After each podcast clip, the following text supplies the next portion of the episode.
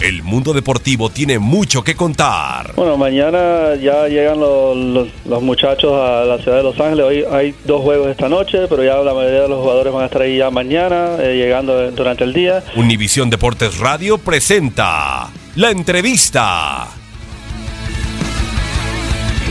Por ahí es el, el, mejor porque es el hoy, creo que es eso. Por ahí cuando, cuando fue el arranque en Tijuana, que también dije lo mismo, que era el, el presente y era lo más importante. Sí, fue un buen arranque. Mm, con el tema bueno de Necaxa no, no se dio el resultado, pero la segunda fecha sí ya se vio el equipo un poquito mejor, vinieron los goles. Es, la verdad que es un buen arranque en lo personal, sí, estoy contento con eso.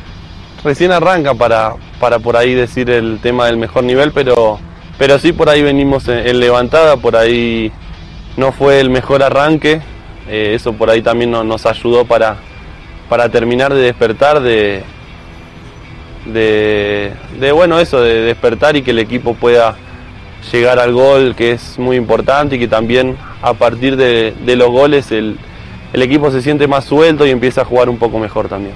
Es un buen equipo, Pachuca eh, es un equipo que siempre eh, plantea muy bien los partidos, que tiene buenos jugadores, jugadores de experiencia, jugadores jóvenes, o bueno, no tan jóvenes, pero que, que tienen un, gran nivel hace, hace mucho tiempo, así que sí, va a ser un, gran partido, tenemos que, prepararlo, tomarlo con la seriedad que, tomamos todos los, juegos para, para traer los, tres puntos, que es lo, lo importante, y bueno, obviamente también el funcionamiento.